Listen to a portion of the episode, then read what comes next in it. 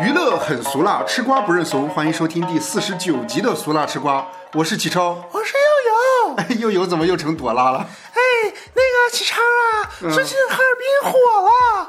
那个，你也在哈尔滨待过几年嘛？对然后秘密啊，就让我问你，你觉得哈尔滨有什么可推荐的吗？哈尔滨有有什么可吃啊、玩儿啊什么的？吃的那个张包铺？张包铺啊，嗯张包铺听说有个排骨包挺有名对，的。排骨包子特那别有名。个排骨包里面有骨头吗？有，排骨有骨头，能硌断牙是吧？反正吃的时候得小心。好像我记得还有什么豆腐馅儿的。啊，有豆腐馅儿的、三鲜馅儿的，还是什么的啊三鲜馅儿一直很好但吃是吧，我推荐那个张包铺里边儿有一个那个，呃什么？呃，有一个锅包肉，可好 吃了，还有大拌菜，都挺好吃，还有大白梨。啊，大白梨啊，大白梨你喝过吗？啊，就是哈尔滨的那那叫什么北哈冰尔洋哈尔滨的北冰 洋，对，对但大白梨不是橘子汽水。大白梨不是大白梨，我记得就是我们小时候的时候，那个过年或者过节，家里边儿都会买啤酒嘛，然后就给小孩儿买大白梨，就是冻梨味儿的气泡饮料。 除了这个以，除了张包铺以外，还有一个地方我有印象的，嗯，就是那个张飞扒肉，张飞扒肉是在哪儿啊？在道外。呃，除了张飞扒肉以外，还有好多家扒肉店，还有砂锅店嘛，我记得，啊，是挺多的。对还有那个道外烧烤挺多的。呃，就是晋宇街上下不是晋宇北街、晋宇南街那一串儿就特别多好吃的。我跟你说哈嗯，咱这个思维都是十年以前的思维哦了，现在可能都关门了现在都关门了， 啊，不知道啊。反正我今年回去的时候吃了一个烧烤店，然后上了一个烤羊蛋，啊， 然后那个烤羊那个烤羊蛋吧，我没好意思吃，然后就是吃了一口之后，我就觉得我当我知道它是烤羊蛋之后，我就觉得有点诡异，然后我就放在那儿烤会儿吧，然后温一会儿，然后结果聊天温着温着，那个羊蛋掉火里烧没了。 我问一下，羊蛋是个什么东西啊？羊睾丸。哦，我我我知道了，呃我还想说羊怎么会有蛋？哎，上次吃那个咱吃那个什么羊肉扒条，那是哪一家？啊，那我忘了是哪一家了，但是好像叫什么什么是东来顺吗？ 东来顺是北京的是吗？反正是一个什么反正什清么蒸顺的，儿，哦，对，反正好像我记得是那个友谊路那边儿有一家什么它好像好几什么家清店，清蒸的，然后就是哦扒条儿，还有那个叫什么来着？什么就是那个有点像饼，就是带馅儿的那个卷的那个饼，那叫什么来着？什么条儿搭呃呃搭连什么火烧？啊，大连火烧，对，就是搭连火烧，但是其实它那个在哈尔滨叫什么来着？回道儿。呃，是什么回道儿？回头啊，回道儿，回道儿，对对，回道儿啊，叫回道哎，我记得好像在那个道外还吃过一次棋子火烧儿啊。啊，有一家我不知道那叫什么名字，但是是有挺有名的棋子火烧，还有馄饨。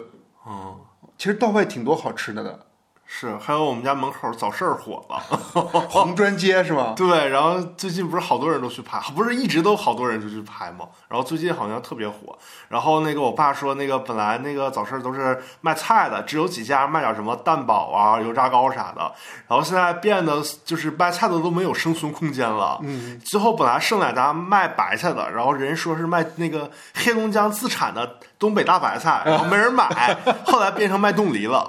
因为白菜没办法，呃，旅旅游的人没办法买白菜啊。是啊，现在那条街全都变为那个网红产品了，哦，那既然哈尔滨这么红火，那我想问友友一个问题：啥问题？它为什么这么火？炒的吧？ 哎，官方可不能这么回答啊。我刚才看那个新晚报，嗯不是推公众号，说是因为什么多元文化的融合啊、嗯，欧亚大陆的文化是吗？什么哈呃，嗯俄巴罗洛斯巴洛克，啊？嗯，折中主义，我我没感觉哈尔滨有什么巴洛克的那种文化啊什么之类的，只是建筑中央大有。街那些建筑就是啊，可是人还有那个哦其人实就是东北人其实那个如果有去红砖街早市儿了，你那个可以拐一下，就是红砖街在和通江街交口那边儿，嗯拐一下有一个犹太教堂，嗯，哦，也也挺也算是一个，但我们小时候就不觉得什么，它好像也算一个小景点儿，嗯，哦，也是有一个遗有产是吧？对，有犹太教堂，然后里边儿有时候会有一些什么音乐会什么之类的。哦，嗯，哈尔滨这次的旅游这么火热，然后其中有你很多亮点嘛？你有哪些亮点是你觉得你特别新奇的，连哈尔滨人都没见过的？ 就是那个呃，中央大街那个地下通道铺地地毯 那个算亮点啊，啊，之前没见过铺地毯，啊从来没铺过啊。 从来没铺过。我反正我有印象以来，因为我每次回哈尔滨都会，肯定都会在那边溜达溜达，都没铺过哎，我跟听众朋友们讲一下，就哈尔滨摔跤不叫摔跤，叫卡。卡。对啊，啊，卡。对，原来我都不知道这个这个词儿叫卡。其实那个，如果去中央大街那边玩的话，你走到索菲亚教堂，可以沿着斯大林公园溜达，嗯，然后溜达到那个公路大桥那一边儿。对，公那路大很桥。远，但我以前就是总在那儿溜达，就是从方尖塔溜达到，就沿着斯大林公园那个方向走，然后全是江边儿，嗯，哦、就是感觉还挺爽 的。那冬天会听着 叶文，听着叶文讲一些情感的小三儿的骂人的问题，呃，哎呦，对，然后溜达到那儿还挺有意思的。嗯哈尔滨这么火，对你有什么影响吗？没有，我就想回去买一个那个新出的《冰与大世界》的冰箱贴 儿，感觉感觉挺好玩的，看着好像已经没有卖的了。哦，哦，还有商尾红 肠儿，别老买那个丘陵啥的，那玩意儿不好吃。嗯农大的也还行，农大的商尾的都还行。哦，嗯，明白，对，还有商尾那个丸子，好好吃了。是，但商尾只有一个地方有卖，没有，现在商尾在中央大街也有卖的，它是那个做好了之后送过去。塑塑封，然后在那个中央大街，就是在呃马迭尔斜对面儿，啊，就是在马迭尔和小厨家中间那个那条道儿那儿。哎，如果我现在去中央大街，会不会完全几乎就变化很大？ 就起码店面就好多就，没太变，基本啊没啊太没变，太变，没太变，就是多了一些，有的地方租了一些摊位，然后会卖一些什么烤红肠儿什么玩意儿的，那个还有那个锅包鸡肉， 我怎么听起来像南锣鼓巷啊？对，就是那种骗人的网红小吃。还有就是那个我自己个人觉得，觉得那个中央大街的一些西餐厅也就容易踩坑，大家自行去。查一下某几家容易踩坑，我具体都不 不点名了。 分享给大家。嗯对，希望哈尔滨能够一直红火下去，从冬到夏。夏天的哈尔滨其实也很有意思，嗯，还行吧。 你这没捧起来 啊？哈尔滨我觉得哈尔滨夏天很舒服哎，又凉快。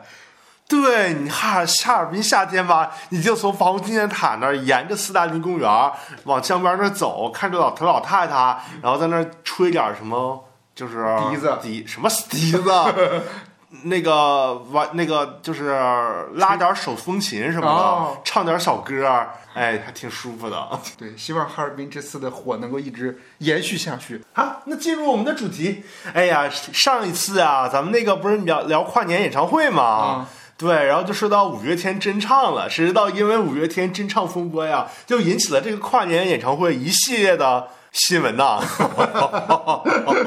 是， 今年的这届跨年晚会还是挺红火的。就因为真唱风波是吧？对，大家其实关注的点就在于，哎，五月天假唱了，大家批判了他。那今年的演唱会会不会因为五月天这个事情，就是大家什么电音啊什么都取消掉？啊、哎，结果呢，没想到还是照样。就该真真该假假。对，给我给我一双慧眼吧，让我把这世界看得真真切切明明白白。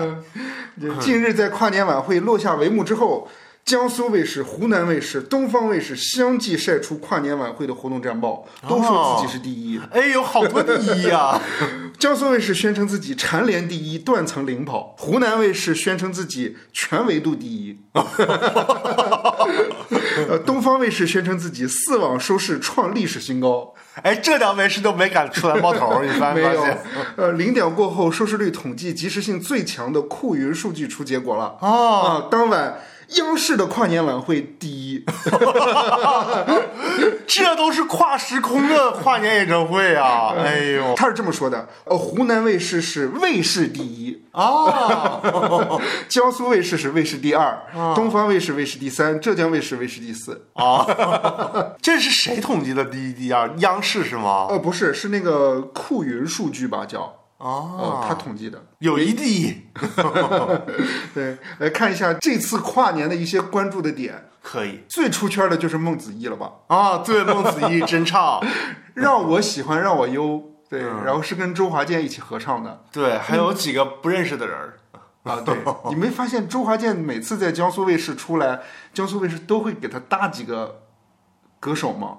是吗？我没印象，我记得他以前不是单独唱吗？我怎么记记得他跟吴某凡还唱过一首歌是那个《刀剑如梦》啊、吗？好像是。 那我不记得了。反正孟子义当晚被吐网友吐槽全程跑调，而且好像还带跑偏了周华 健，而且他的那个声音特别大，跑调的那个每一个声音都跟别人不在一个调上。但我感觉周华健有点憋笑，这憋的可不容易了。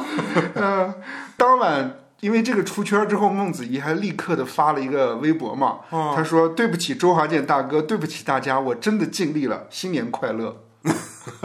哎，我还记得后来我还倒去看了一下他们唱完之后那个采访，孟子怡坐那儿一句话不敢说，”哎，但是丁太升老师有有评论， 哎他评论啥了呢？表扬孟子怡了，对，他是表扬咋说的呢？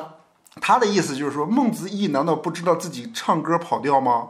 江苏卫视难道不知道孟子义唱歌跑调吗？啊，他阴谋论了，不是，也不是阴谋论，他的意思就是说，双方都知道他会跑调。那就是那意思就是说江苏卫视故意让他跟周华健唱对故意让他跑调，然后好吸引 点儿不是故意让他，就是他就知道他跑调，啊。对，故意吸引大众的眼球。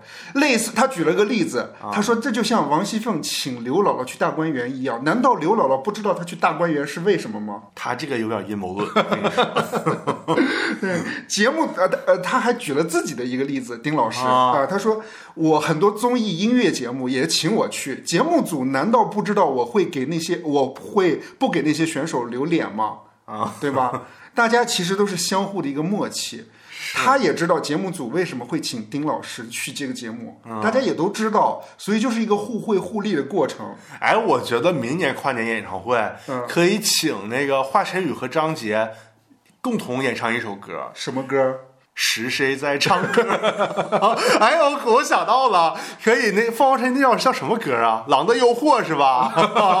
可以让那个呃华晨宇和张杰共同演唱一首凤凰传奇的《狼的诱惑》，然后那个他俩中间空个位置，唱两句的时候，孟丁子义太升老师丁太升老师从中间跳出来，然后他们一起唱， 多和谐！他难道不知道他们仨在站在一起会有爆点吗？对，我觉得这个个笑笑点不错。哎，丁太升老师啊可以那个什么。中间设一段 rap，然后那个吐槽张杰和华晨宇的那个唱功，然后他们仨在一起合唱，世纪大和解，多好！这画面我喜欢这个估计就得是收视第一了吧？啊！是，但是丁太升老师还说到一个事情，啊，就是他觉得网友说就是孟子义跑调，批评他，嗯，觉得也没有必要那么苛责是就是个戏嘛。啊，对，因为他说大家都说什么跑调不体面什么之类，让他别再唱了，以后求求他还是放放原声就行了。他说他说怎么不体面了？他说孟子义又不是歌手，而且还没假唱。而且还和周华健这样的大咖在一起合唱，多过瘾啊！是不是？还让大家在跨年感觉到很开心，这多体面 啊！是，明年找李谷一跟那个孟子义合唱，他就举了一个例子，他说这不比五月天跳科目三体面啊？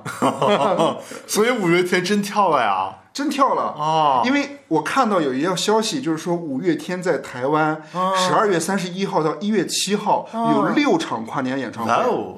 对，就是叫什么“回到那一天”演唱会。啊，回到假唱那一天，再也回不去那一天，不是回到真唱那一天。哎呀，天天都是那一天呐！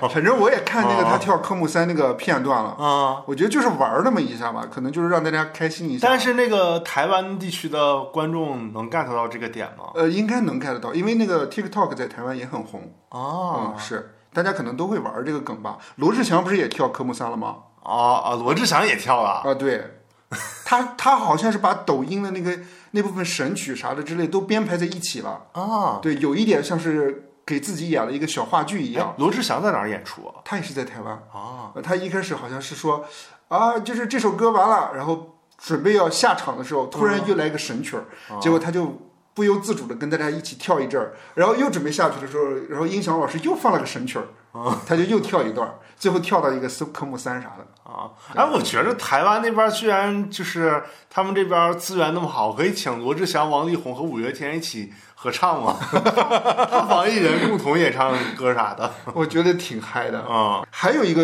亮点，啊，就是什么呢？难听俩字儿又上热搜了。谁难听呢？呃，我看到的啊就是王源和王俊凯，咋难听了？是说王源和王俊凯唱的不是很好，啊他们都是真唱，然后王源是气息比较弱吧。我记得那个汪俊凯的演出，他好像分裂出来十二个人格，什么十二个人格？就是你没看他那表演吗？嗯他就是把自己分化出来十二个人格，就是十二个自己公务。你怎么特别像刘天池老师在《父母爱情》里面的那个？ 我说的有点山东口音，我上次说上海口音，你不是不习惯吗？你说这个我也不习惯啊。是吗？那还是跟你说上海口音吧， 上海口音其实你是有一点假。上海腔的那种普是的通话。呀，是的呀，对对嗯对，还有一个歌手唱歌特别难听，嗯，谁呀？也不叫难听吧，就是特别出圈，就是于适唱了一首《狐狸》，啊，于是好像是在两个两家的跨年晚会都有唱，一个是江苏，一个是东方，好像说他在在江苏的那个是录播的，啊，他不是直播呀，别人的是直播，他那段是录播的，哦是江苏还是浙江我 忘了。他是难以分身是吗？ 对，那太火了！你说好歹也让陈牧驰当个身替啥的呀，给小兄弟留份儿那个活路。但起码证明人家这几个虽然难听，但起码是真唱。是，嗯，还有哪一些又印象比较深刻的？就是我刚才说的《狼的诱惑》 啊，就是那个凤凰传奇和赵露思一起唱的时候，嗯然后那个。啊，曾毅曾毅，嗯曾毅和赵露思在两边儿一开始唱了几句，嗯然后那个谁，玲花从中间冉冉升 起，然后那抖音评论就说好像是在捉小三儿似的， 还挺逗的。霸气是吧？一对看就跟那个赵露思感觉不太一样是吧？对，还有就是那个谁，那个啊啊，王鹤棣嗯和宋茜唱的那个《屋顶着火》最后不是亲了一下吗？啊是那个当天跨年还上热搜了，说他俩是不是真亲？啊，哎，就是关于宋茜这个，我还专门去看了一下，怎么因的为呢之前咱们节目不是有聊过宋茜，因为和啊就是有跳舞的舞者是抱怨宋茜，然后要求太高，嗯对粉丝觉得宋茜对于舞台感觉很真诚，是啊不能辜负宋茜对于舞台的付出。所以他这次有什么新的创举吗？我看她在湖南卫视唱了两首歌，一首歌就是你刚才说的那个啊屋顶屋顶着嗯着火，屋顶着火屋，顶着火我看湖南卫视还挺那个，就是挺为宋茜着想的，还专门搭了一个在那个二层的舞台，是对她跟那个王鹤棣两个人在上面唱，是哎的呀，就唱跳吧。但是你有感觉到那个舞团很那个什么吗？就是那个舞台效果特别怎么怎么样的似的。倒也还好。对我也但觉是得还好我觉得整场晚会就是舞台效果都还好，除了蔡依林，啊、所以就是可能他们俩就是一般般，是不是感觉？就是他俩，人家是神级表演，你怎么说 呢？会不会说话呀？我觉得人家跳的还是行，但是呀，我就是觉得宋茜怎么老是屋顶着火呢？就是有没有别的歌呀？因为之前前一段时间不是还有那个腾讯的那个晚会吗？啊啊，他也是屋顶着火。啊对那个舞台效果你觉得也是特别炸吗？我觉得没有这次炸呀，因为有这次有个弟弟借位这次有弟弟啊、嗯对，因为这次有个借借位亲吻嘛，但是腾讯的那个演唱会微，光大赏。呃，我就觉得很一般。是，我也觉得那个就还好，但是这次的还是很惊艳的呀。我我仔细看了一下，啊宋茜唱了两首歌，一个《屋顶着火》，还有一个叫做《官能支配》。啊那她她搭配的舞团都是叫做 Show Pro，啊是一个北京的一个舞蹈团。哦，嗯，他请的是这个，不是那个起舞了。而且那个官能支配，嗯我看到粉丝都在下面骂，骂啥呀？骂那个导播的运镜， 这什么运镜啊啊！把我们家倩倩拍成这样，是的呀，嗯，哎，他所以他除了呃屋顶着火和官能什么玩意儿支配之外，还有什么歌比较火吗？我不知道哎。啊，大家如果有那个宋茜的歌迷，给我们推，可以给我们推荐一些宋茜的知名歌曲的 呀。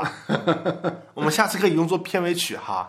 还有一个人我比较关注，啊，就是之前咱们节目聊到的谢娜，王一博，啊， 对，之前不是说王一博为了这个演唱会连夜彩排嘛，啊，呃，就是为了跨年，啊、粉丝在外面听着，守候着王一博啊，这个声音的穿透力怎么怎么样？你感觉穿透力怎么样啊？我觉得电音电的挺多的， 嗯，就是他晚上的那个跨年演唱会唱了一首新发布的歌曲《旁观者》嘛，啊，对，然后他唱的时候，感觉像在演一出舞台剧一样，像在寻找什么，寻寻觅觅什么，从一个门儿穿过另外一个门哦儿，就那样子的对对感觉。哦他那个造型也有一点丧的哈。哦，好像是左左边肩膀上有一个花吧，啊穿的黑衣服。啊，就感觉像是在演舞台剧，哦，对，嗯，但但是是好像没有那么惊艳的感觉。啊是，而且那首歌儿，哎，我幸亏没有花那八块钱， 因为 QQ 音乐不是卖八块钱吗？啊、我跟你说，就是因为你没花八块钱，所以不知道它的好。你花了之后，你就天天听，听哪儿好，听个一百遍你就听明白了， 你知道吧？就是听的少。嗯，这段时间不是大家还在讨论一个很重要的词儿吗？就是假唱。嗯，好像最出圈的就是说白鹿假唱好像是说他们那些个顶流的女演员都有一点假唱的毛病的呀，啊，对，什么虞书欣，还有白鹿，还有赵露思，还有某子、杨子，对，都是假唱。嗯还有那个举报五月天假唱的那个生理学，啊，他自己那个做了一份跨年假唱报告。对里面还提到说某个人假唱，说疑似假唱是韩红。这韩红还会假唱的呀？但是我有仔细看那个视频，我觉得应该不是假唱，啊哦，因为那个气息能感觉出来，话筒离远了确实是不一样。是他还鉴定出一个人假唱，谁呀、腾格尔。腾格倒是有可能的， 但是我知道有一个人肯定是真唱的呀。谁呀谢娜。啊啊，他唱哭了，唱哭了那一段，好尬的呀，都不知道是哭点在哪里的呀。他可能就是那首歌很感人吧，什么想起哦爸爸妈妈啥的。哎，但是你不觉得谢娜谢娜就是特别会自我煽情吗？自我感动。你记不记得她以前上《康熙来了》也是，然后唱一什么歌，然后唱的感觉就是觉得自己唱的特别好，然后那个是专业老师没给她特别高的评评价。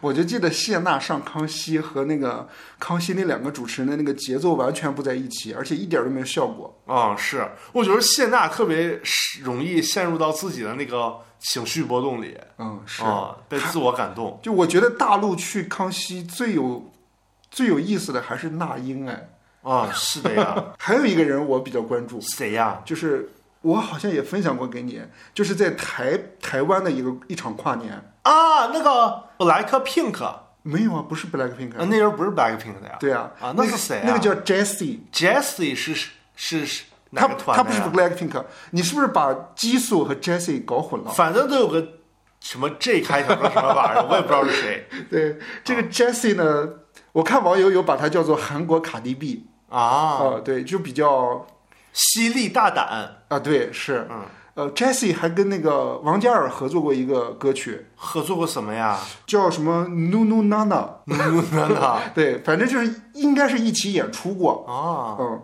他们可以做一首其他下一首歌，我已经为他们想好了，叫什么呀叫什么？Nothing in you，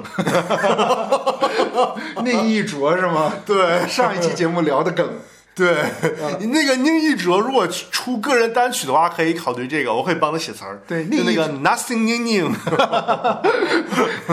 宁宁还是哈尔滨人呢。啊，是吗？对哈尔那滨的可以老推乡嗯广一下呀。这场跨年演唱会呢，是二零二四台中，呃水南举办的“幸福龙来台中跨年夜”。哦，对，请到了 Jessie，呃，Jessie 在在，哎，我插一句，这个 Jessie 啊，在韩国是什么咖位的呀我真不知道哎，但是她有首歌在 TikTok 特别红， ？Flower 啊不是， 就是叫 Zoom， ，Zoom 你有听过吗？ Zoom in，啊啊，对对对 Zoom 啊 out 对对对对对，I see you looking my P I C，就那个，我现在正在翻白眼儿他是 rap 歌手嘛， 啊、哦对很好的呀，推荐给大家。关键是他在那个台中演唱会上跟那个歌迷互动，互动什么的呀？就是他就是说想学一些新的词儿，啊，对，他说他他想学一些新的中文的词儿，啊然后结果台下的那个听众跟他就互动嘛，啊 就教给他几句那个脏台话对，这有什么呀？教教我，我也学 一下。啊，他说他二四年会来台湾开演唱会，今天只能唱几分钟，我不能以我想要的方式跟我的歌迷互动。但下次来办演唱会，你们要来吗？一定超级好玩，就 so much fucking fun。对，他说，在我离开之前，我想学一些新词，不是干。他说学一些新词，因为他说他会干， 歌迷就教他，然后他就在上面说靠靠 what 靠腰，What's that mean？然后他说呃是西巴的意思。他说那个干比较可爱一点，但是那个靠腰有点太 strong 了。哦，嗯，他结果他让他就让大家教他另外的一个，结果下面的人更坏，教了他一个那个干羚羊那是啥呀？干你娘！ 然后他就问说 What does that mean？然后他说 That means motherfucker。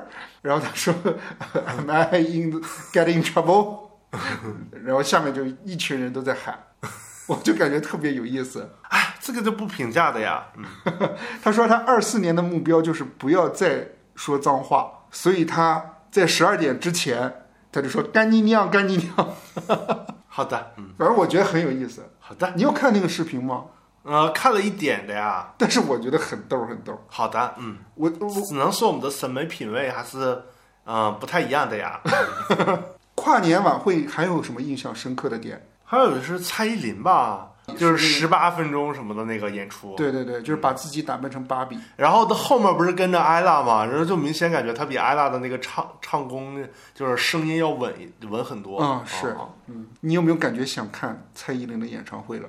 三百块钱可 以的呀，再贵就算了啊，除了蔡依三林，百到六百之间吧， 再贵就不想花钱了。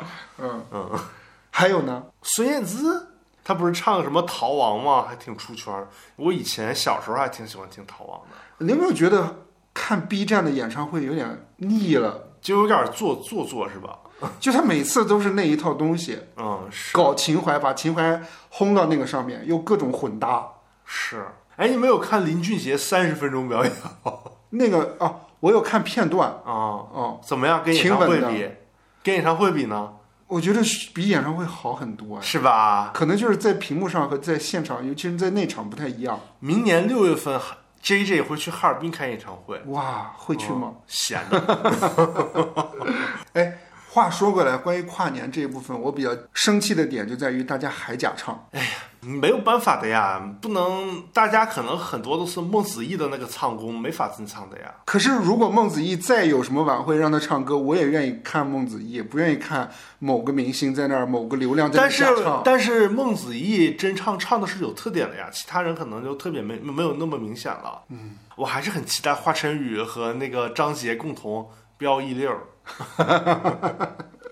好吧，接下来来聊一聊另外一位顶流是谁呀、龚俊。哎呦，好顶流啊！哎哎，跟他顶流的另一位什么那个人好像回不了国了是吧？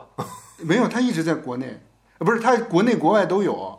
那国内他还能国内他只是是没没工作，哦哦，他只是在国外自己但。是会卖一些 T 恤或者什么的是吧？我不知道呀，反正他他在国外有发片嗯啊，啊，但也不知道卖的好不好。龚俊呢，目前获得了一个 number one，是什么呢？是国际红毯网 RCFA 男士年度造型的第一名。哎呦，这个网站有公正，有那个呃，那什么来着？哦，对，他是国际权威的时有有权威性 了吧？对，他是国际权威时尚红毯点评网站，对哦，，全球的影响力都挺大的。哦因为他我看他那个网站上面每周都会评选各个红毯的那个服装造型。反正我不太了解，你唬我我也不太知道的 呀。在十二月二十一号的时候，这个网站呃宣布了入围名单，然后让大家对于这些呃红毯的表现打分和排名和投票。对，龚俊就入围了。啊，对，龚俊其实入围了三个，入围三个，对他的三个造型都入围了。他三个造型是不是他会出一个名单，然后他三个造型都在这个名单里吗？对，那个名单是前多少名啊？呃，我看大概有五十多个人，呃，五十多名，五十多名里边有三个三个名次是龚俊，呃不，就是龚俊这次入围的第一名是其中的一个造型，哦对他另外两个造型可能没入前十，他只公布前十。哦，明白明白，对，是其他都是暗箱操作的。其实就是粉丝投的。哦，明白明嗯跟白。大家说一说入围的名单里面，我看到了很多几个熟悉的面孔，都有谁呢？蔡徐坤、哦， In Prada。蔡某坤，对，这个造型就是蔡徐坤当时就是年初的时候在那个 Met Gala 上面致敬老佛爷的那一身装扮。啊，对你有印象吗？没有，我有印象那个杜 家猫，有印喵象是吧？对，呃，还有就是，致敬老佛爷的猫，好像是。还有王一博在香奈儿的一场秀上面的一个造型。王一博在香奈儿还有秀的嗯呀，很厉害的。哎，王一博不是跟周迅都是那个香奈儿的代言人嘛？嗯，嗯他俩好像还演过广告片的呀。对。龚俊这次获奖的是在那个艾丽 Sub 上面的一场，好像穿的斗篷的一个那个造型，上面都是刺绣的那个东西，很有中国风的那种感觉。就是他不是公布了前十名吗？我跟大家说一下这前十名里面我看到的、我认识的啊，第七名是那个高司令，他在芭比的那个首映红毯上，那个是一个，就是他穿了一身粉，就是那个粉都有层次感。哦，对，然后那个评价还是挺高的。第六名是甜西呃甜茶，嗯，上一期节目咱们也说过，甜茶是那个最美最帅一百张面孔，对的第一名嘛。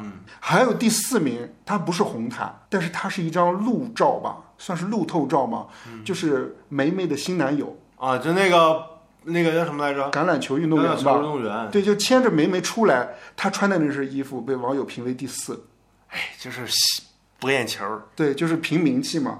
嗯，我们来看一看这个 RFCA 给这个龚俊的评价呗。啊，对，就是在巴黎时装周期间。艾丽 Sub 二零二四春季前排是一场魅力四射的盛会，龚俊成为了焦点。他说的是龚俊 stealing the spotlight，啊就是偷了所有的焦点。啊，对，这位中国演员在戛纳电影节上的惊艳造型，已经有了一个 B D O T Y 是啥意思？就是啊，好像是 Best 最美造型吧，最佳造型。他穿着这套 a d i Sub 二零二三秋季高级时装套装做了两个吗？有一点是肯定的，龚俊喜欢刺绣的造型，而且他喜欢选择保留斗篷的方式，这提升了他的外观。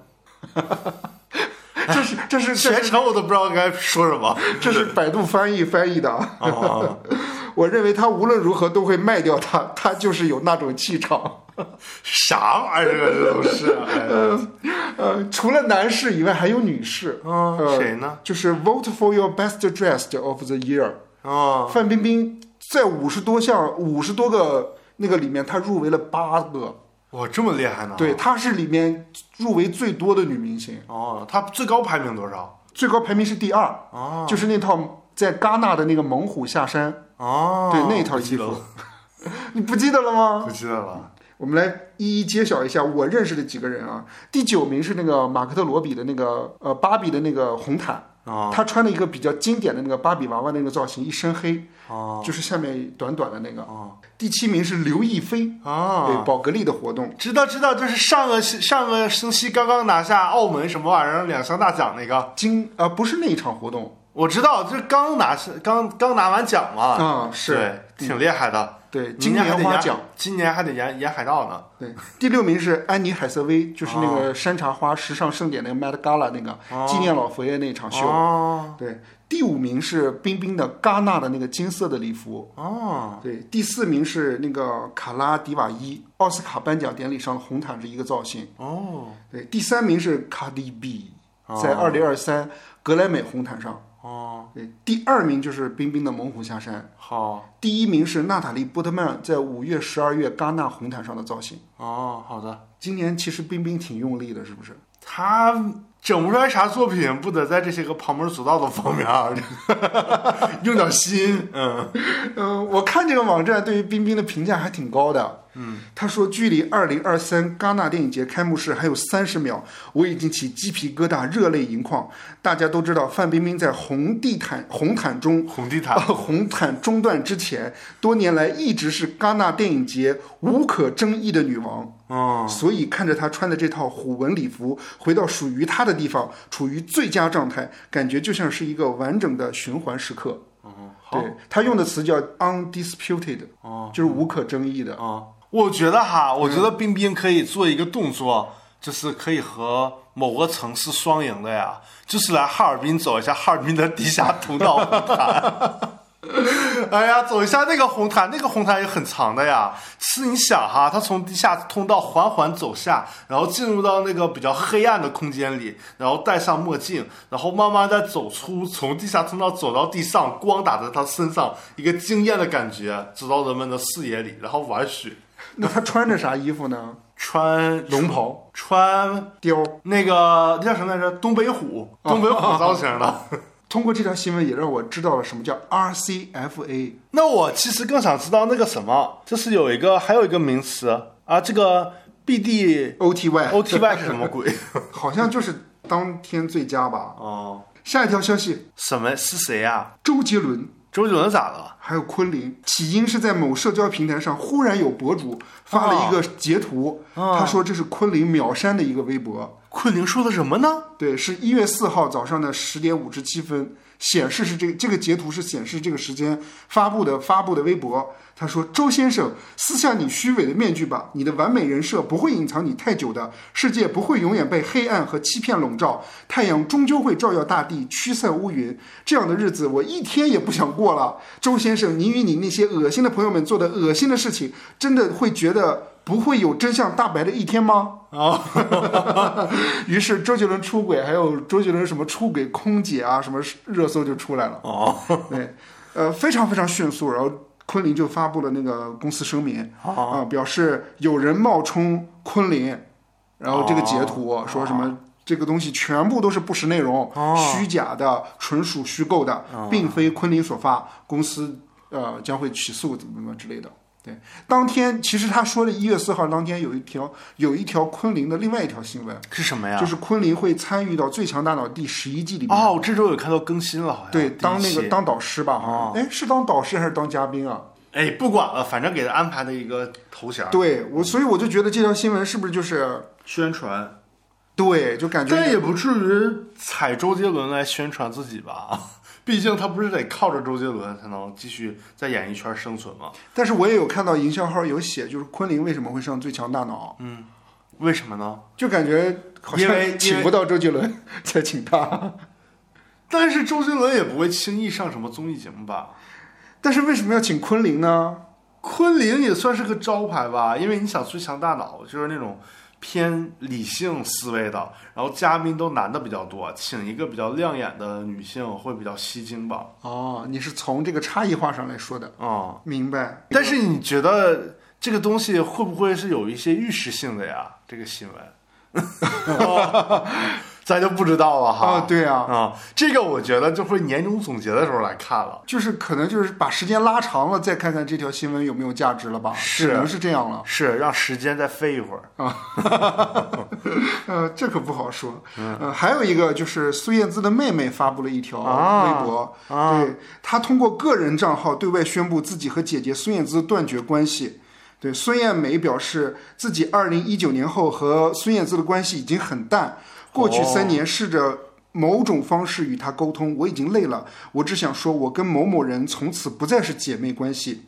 孙燕美表示自己在阴影中活了二十多年，自己不想卷入粉丝的议论，只想过平静的生活。前半生不容易，后半生，请你允许我为自己生活，有所个人权利定义自己。在这条微博发出后，有网友留言请求孙燕美删除这条微博。如果这条微博被坏人利用，你姐肯定会受到伤害。你可能不知道，很多坏人在社交号上故意害她。但孙燕美表示，某某人如果停止他的小动作，我就停止。他的意思是孙燕姿还有小动作。对，哎呦，哇塞，妈呀！公开资料表示，歌手孙燕姿有一个妹妹，小她六岁。哦，对，之前两个人的关系一直都特别好，都在网上互动啊，一起拍照什么之类的。早年孙燕姿在社交平台中还写过他们生活中的一些有趣片段。一月六号是孙燕美的生日，二零一九年，孙燕姿还曾经发微博为妹妹妹庆生。嗯，但之后双方的感情似乎逐渐变得冷淡起来。嗯，好像有粉丝表示，好像他们一直就知道孙燕美和孙燕姿的感情有不好哎。哎，听那个孙燕美的意思，好像也有粉丝挑拨他俩关系的感觉。粉丝为什么要挑拨他俩关系啊？这有可能就是踩孙燕美呗，我也不知道。听她说话的意思，好像有这个感觉。明白。哦、可能因为他俩长得像，或者因为什么事儿，具体咱就不知道孙燕姿饭圈这点事儿咱就不太懂了。我看新闻里面是这么写的，说这不是孙艳美第一次通过社交平台抱怨姐妹关系。孙艳美长期居于澳大利亚，二零一八年开通微博账号，最初基本都是在分享自己的生活日常。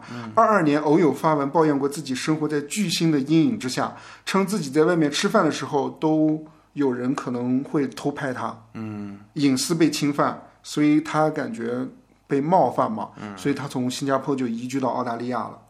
明白，对，他说我不是名人，但活得不像私人。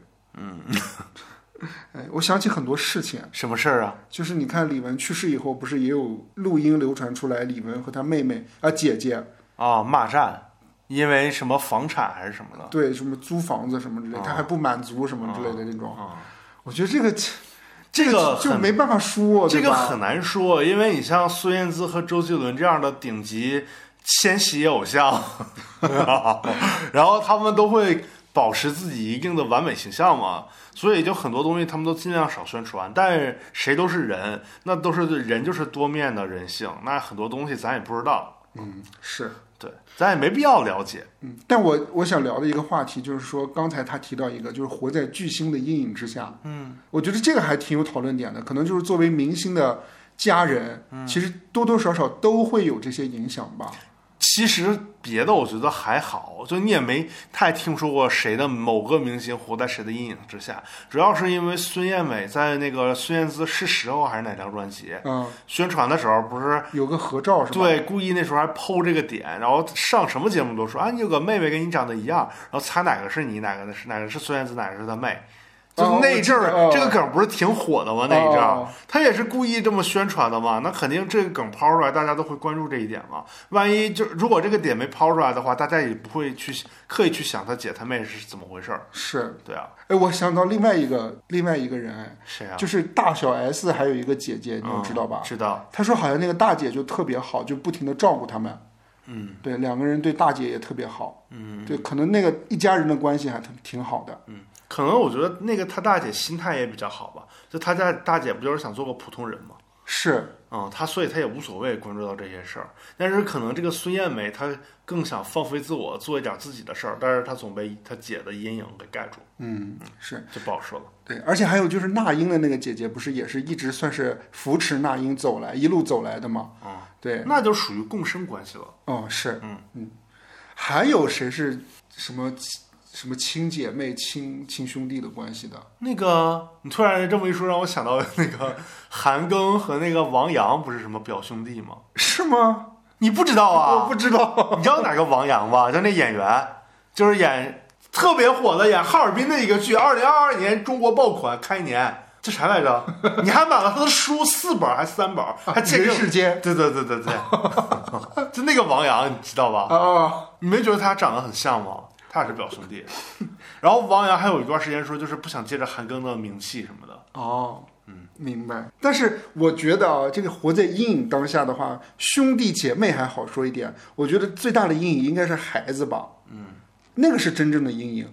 是对，下面提到的这个人物甜心就是一个阴影。哦就是最近不是甜心有回怼网友嘛？哦，就是他发在抖音上发了一个视频，是网友说什么了吗？对，然后下面下面就有留言。先说一下甜心嘛，甜心就是贾乃亮和李小璐的孩子嘛。啊，然后是一四年的时候参与了那个浙江卫视的那个《爸爸回来了》啊那个真人秀，啊比较火，比较出圈儿，尤其是那个什么白着呢那个，啊对，大家就特别喜欢他嘛。嗯对，今年的话，甜心也十多岁了，十二岁了。啊，那么大了。哦，对啊，对，然后下面就有人留言说有小万叔叔吗？对，他就回怼网友说，哎呀小，万叔 PG One 啊，呃，对呀、哎，网友也够损的了。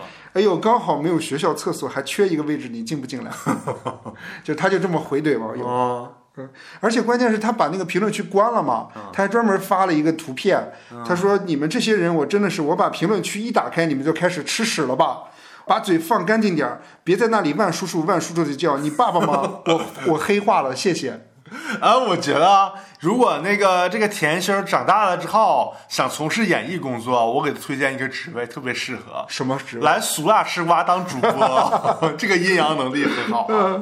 呃，我觉得起码证明孩子的那个心理承受能力，我觉得还可以吧。啊是，嗯，反正我就觉得大人就是大人的事儿，别扯到孩子了。我觉得反正就是呃，成人不是成人吧，就是人成熟的一个标志，就是回怼别人嘛。啊、是，而且我觉得，可能我觉得就是虽然就是网友做的不好啊，但是可能我觉得甜心无论如何可能都会有有有多少会受到这方面的伤害吧。哦，我觉得多少会都就比如说大小 S 的孩子，不是不是什么大小 S 的孩子，就大 S 和汪小菲的孩子，嗯他们长大了以后，会不会有人也会跟他说什么床垫不床垫的 事儿？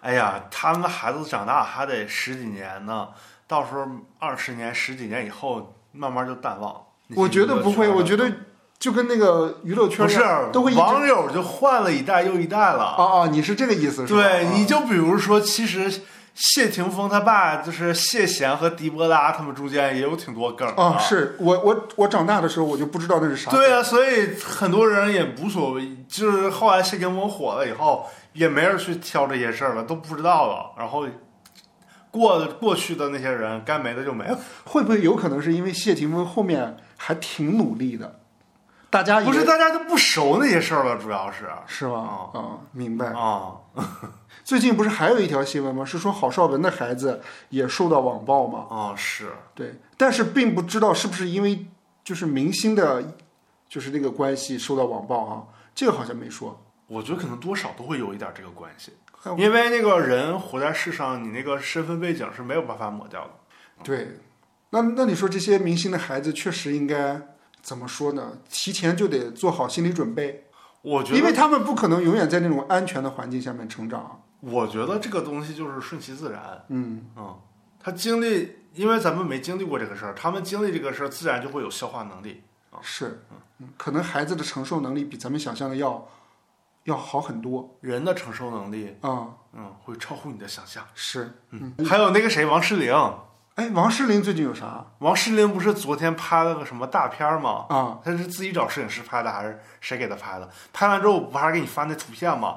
长得特别像梅梅，是不是有点像？ 有一点那个神似吧？对吧？然后评论区还说呢，说这孩子从小就没吃过苦，然后有人说吃的最大的苦就是上《爸爸去哪儿》这个还好吧？这个评论没有恶意吧？啊、对，反正感觉挺有意思的。就是他家有钱也是有目共睹的一个事儿啊。是啊对啊，我觉得那不就是他妈努力的结果吗？是啊，然后那个，然后底下网友说的就是人生最理想的那个几个活法，就是有一个就是什么当李湘的二胎孩子，反正反正李湘是真的活出风采来了，啊人家都已经退休了，我就特别羡慕。是。嗯， 哎呀，也不是，我觉得钱肯定经济上那个自由是很重要的，嗯但比较重要的是你有事儿干。如果啊你是钱有了的话，天天在家待着看优爱腾的网剧也挺无聊的。 对，是还得有点追求。对啊，比如录一些俗辣吃瓜啥的，尽管每周就那么那个二三十个粉丝增 加，也也还可以。 嗯，是。接下来下一条新闻，啊，哎，来聊一聊关于呃产品质量的问题。呃什么新闻呢？ 谁谁又出问题了呢？薛之谦，啊，对，薛之谦的服装品牌翻车了。他自己设立的服装品牌吗？呃，对啊，它这个品牌叫 Dangerous People，、哦，危险人是吗？人物对，DSP 简称叫。哦，对这玩意儿都会，现在都整那些个简称了。一月四号晚上，薛之谦的服装品牌羽绒服不合格冲上热搜。哦对，上海市监察局通告有两批次的监督抽查不合格羽绒服产品，其中就提到了它的这个产品、填充物标准不合格。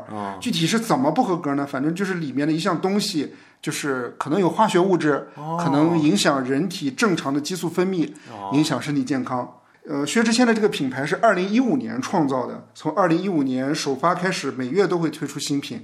一、月四号呢，这个 Dangerous People DSP 通过官方的微博做出声明，说这个呃委托的这个服装有限公司，呃，反正就是取消合作了，然后后面会积极的配合大家进行退款。嗯，对，反正就是说后续会关注该产品的质量问题，就 为大就家认错态度还挺好。对，是我看到就是说，二零一九年一月份的时候，薛之嗯谦已经从这个公司的这个股东退嗯出了，但是仍然以这个呃主理人的这个身份出现在宣传活动当中。嗯明白比如说最近也出现在那个 Dangerous People 的直播间里面，嗯还有十二月十二号，薛之谦和小杨哥身穿 DSP 卫衣一起直播。哦，小杨哥你知道吗？知道，就是那个快手吧，对快手的顶流，他好像就特别有钱，我记得好像是。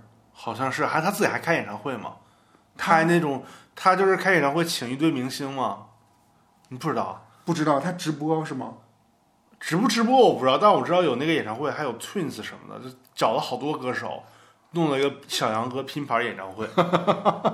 哇塞， 你现在不知道这个事儿，你不真的搜是一太搜顶流了。嗯嗯，我看了一下淘宝上面的它的那个店铺的那个售价，啊还可以，啊就一个羽绒服四百到五百之间，啊一个卫衣也就两百左右，哦衬衣啊什么也就两百左右。啊！线儿衣呢，他不卖线衣，人家不卖秋衣秋裤。不像黄子韬卖的那么接地气，是吧？卖点线儿衣、线儿裤啥的。对，是这让我们想起了另外两个卖货的名人。啊，之前我们的节目里也曾经聊到过，黄子韬啊呃没有，就是鹿晗。啊！对，鹿晗自己的个人潮牌叫做 UGC。哎呀妈，都整缩写。对，一千五百块钱的衣服，到处都是线头，车工差劲儿，到处都有断线。人家可能就是一种特殊的设计呢，线头装呃，反正就是引发了网友的热议嘛。 啊。那个时候，啊，咱俩有聊过，反正我记得，那线头里可能都融入了鹿晗的 DNA。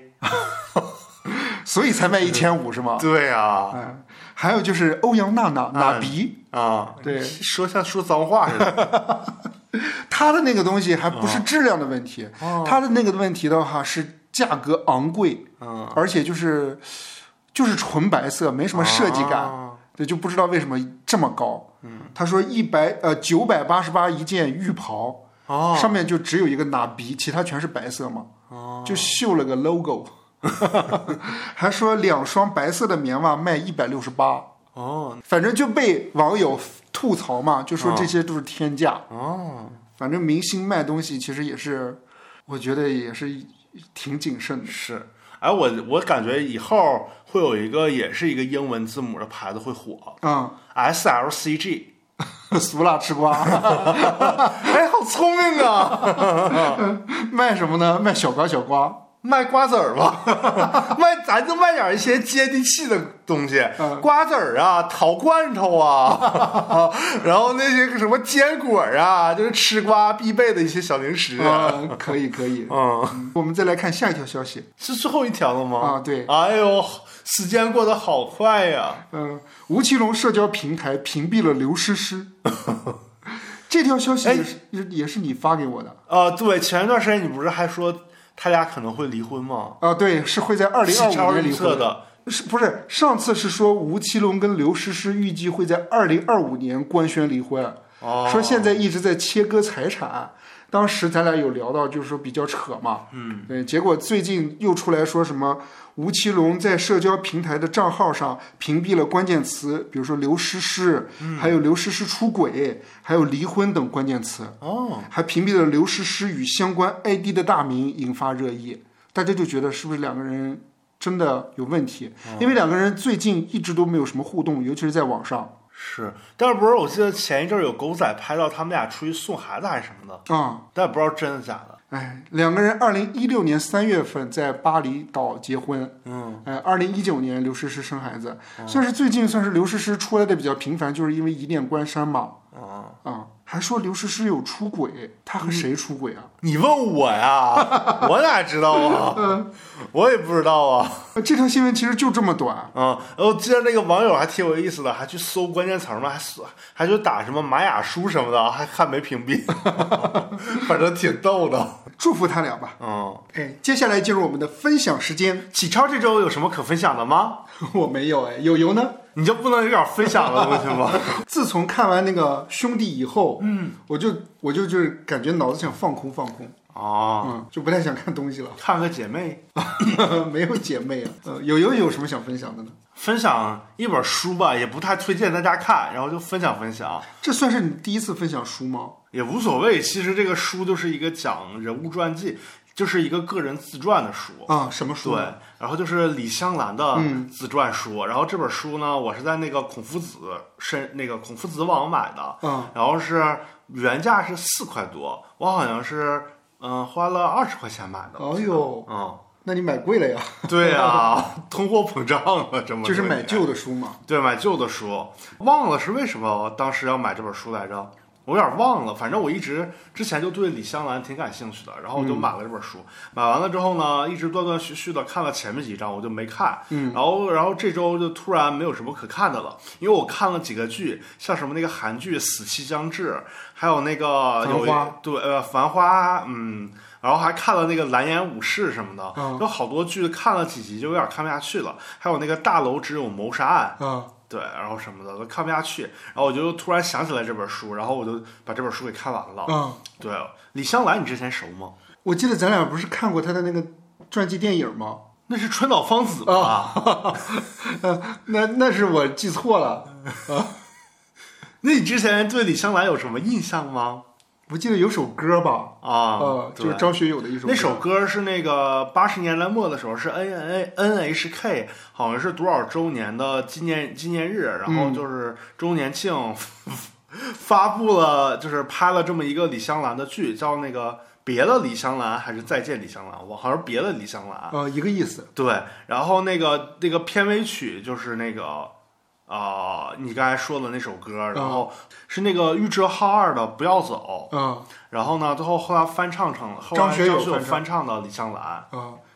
哎，是不是还有国语版啊？《李香兰》有李香兰其实就是一个，呃，他那个书名写的就是李香兰假冒中国人的自白。嗯啊、其实你看这个名字就能看出来了，他最大的矛盾就是他这个身份的矛盾嘛，嗯就是他本身其实是一个日本人，嗯但是呢，他要在中国生存的话，就是被那个你说被胁迫也好，就是他自他自己也喜欢从事这个演艺事业也好，就是他被冒充，他就冒充了一个中国明星的一个形象，然嗯后所以就是在那个中国和日本两个不同的身份之间，然后来回游走，造成了他整个人生的这个矛盾性。嗯对，我觉得这书里头写的有几点吧，其中有呃第一点分享就是，其实他人生其实是挺漂泊的，嗯他从小不是在日本那个出生长大的，他从小是在抚顺哦长哦，大的，辽宁对，他在抚顺长大了，然后在抚顺长大，好像是成长到了十几岁还是多大的时候，然后呢，他就去了父母就带着他去了北京，然后他是在、他是日本家庭嘛，嗯然后在北京的时候是有一个那个养父是姓李还是是什么来着，我忘了。然后后来呢，就是他被那个满映选中了，然后是去了那个西当时叫新京，其实就是长春，嗯，就是伪满。伪满洲对国伪满洲国的首都，嗯等于说，然后在长春，然后变成了满映的那个首席的演员，嗯然后演了好多满映的电影，像什么、呃，有一有一现在那个在某豆瓣上都搜不到的一些电影。嗯叫叫什像什么《支那之歌》啊什么的，其实有一点，其实那时候拍的那些满映的电影，就是有一点日本人拍给中国人看的，就是那一嗯次中日友好，或者是说什么啊，东亚共荣体对对对对对什么之类的对对对对对对之类的。然后他那些电影一般都是什么日本的男子，然后救了一个中国的女性，嗯然后中国女性多崇拜他，都是那种电啊影。啊对，但是他在这些电影里呢，唱了一些主题歌，然后还是小有名气。嗯然后紧接着呢，他就在这段时间火了之后，也是同时在呃长春和日本两地来回游走，在嗯日本也有一定知名度。然后随后他就是去了上海，因为上海那个时候是中国音乐和电影界的就是文化之都啊，嘛。对是，对，然后等于相当于现在的北京。嗯，就那个时候依萍就在那个时代是吧？ 对对对。然后他在那个时代呢，也是在那个时代演了一些电影，像呃《万世流芳》啊，或者什么的一些电影。然后那些电影就是其实表面上是拍一些像木兰从军，嗯或者是拍一些像林则徐那种比较爱国，然后反帝、反封建，然后反那个呃。就是外国侵入势力的什么的，但是它其实反的是像那种呃鸦片运动反的是英国什么的那种，嗯，对，但他不会拍反日本的对吧？对，然后它本质还是用这些电影，然后来给民众洗脑，或者营造一个亚洲大家都比较和平共处什么的这种感觉的电影。哦对，他那个时候就是同时也翻唱了像那个《夜来香》什么的这种这些歌，然后就比较走红。嗯夜来香》最开始是周璇唱的，嗯然后后来是李香兰翻唱的，然然后后来他在还还在那个上海举办了自己的演唱会，叫那个夜来香 Fantasy，哦，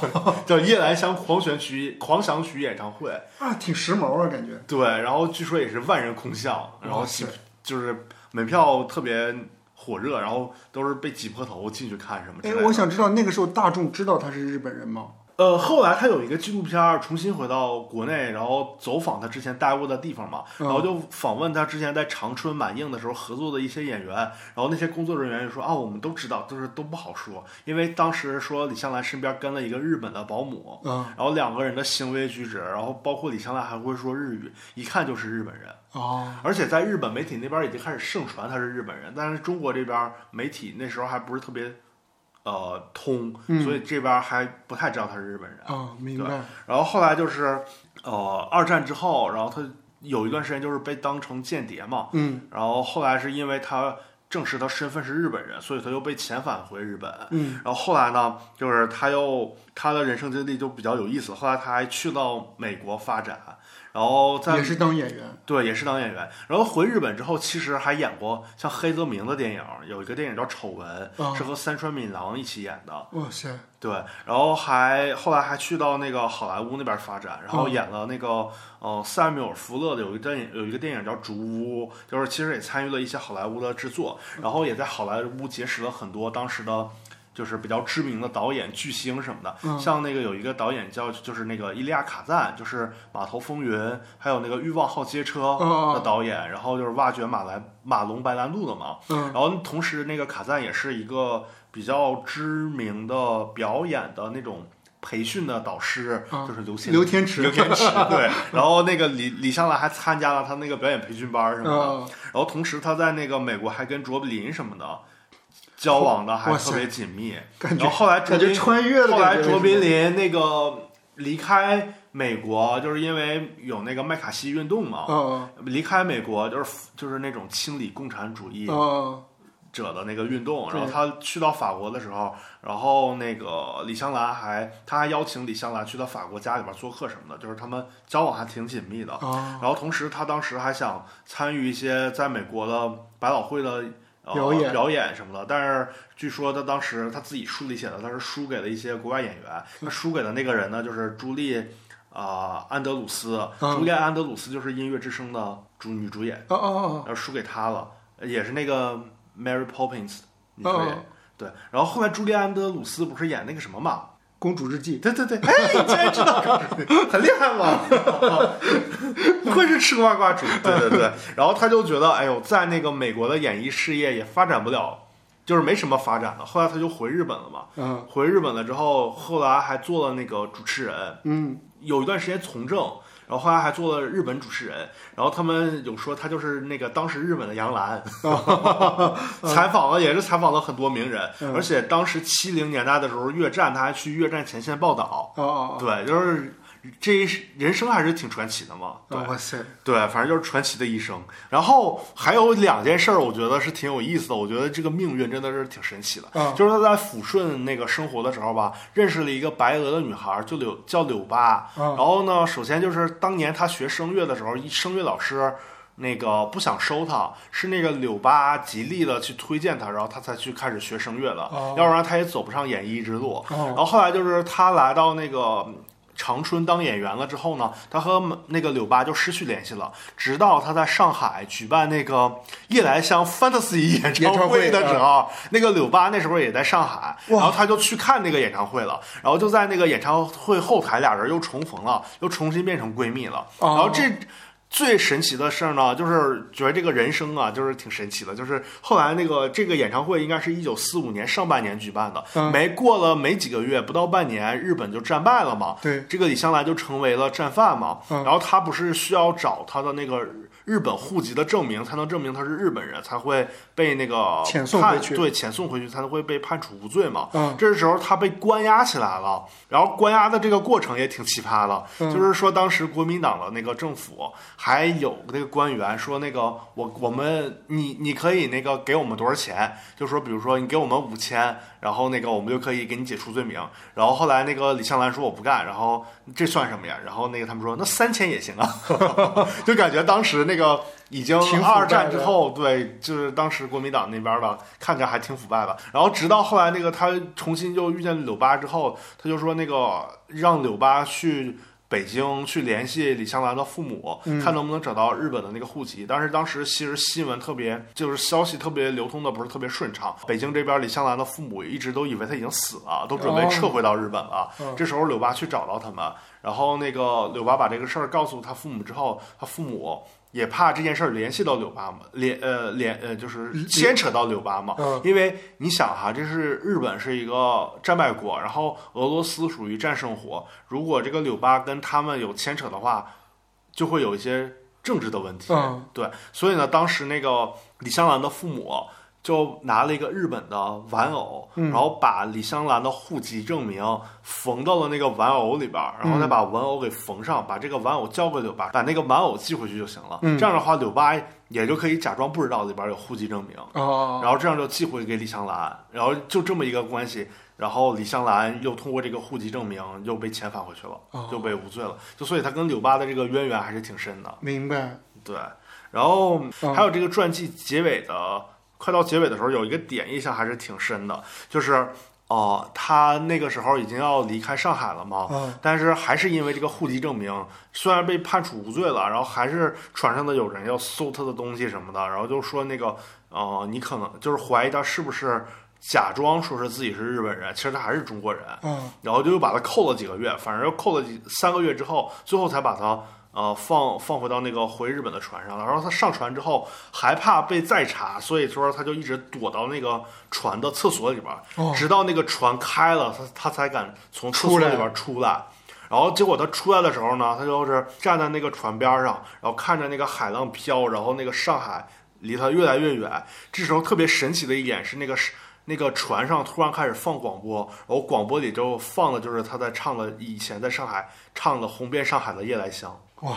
然后他就感觉这个这一刻就感觉人生特别神奇。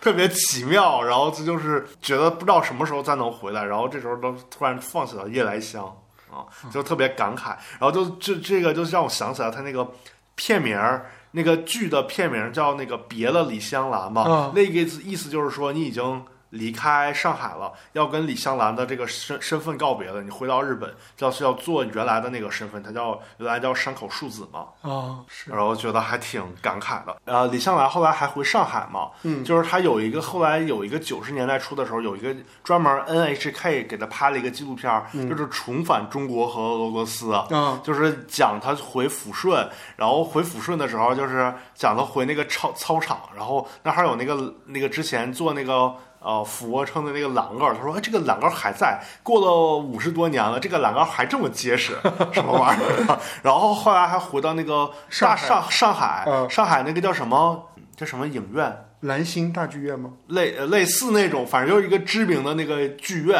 嗯然后他回到那儿，正好赶上那个剧院的改造，啊，改呃装修，然后里边黑压压的一片，然后他就走进去，晚上有一束光，他就站在那儿，然后他就特别有镜头感，然后还走到那个附近，然后遥望着这个空荡的那个场景，然后自己在那儿唱了几句《夜来香》，然后镜头他推着他，他唱《夜来香》，又镜头推轨推到那个。剧场的那个座位上，感觉空荡荡的一片，就像那个历史又回眸了一遍似的哦那是个感觉。是对，他一直活到那个二零一四年去世的嘛，他是一九二零年出生的，二零一四年是九十四岁去世的。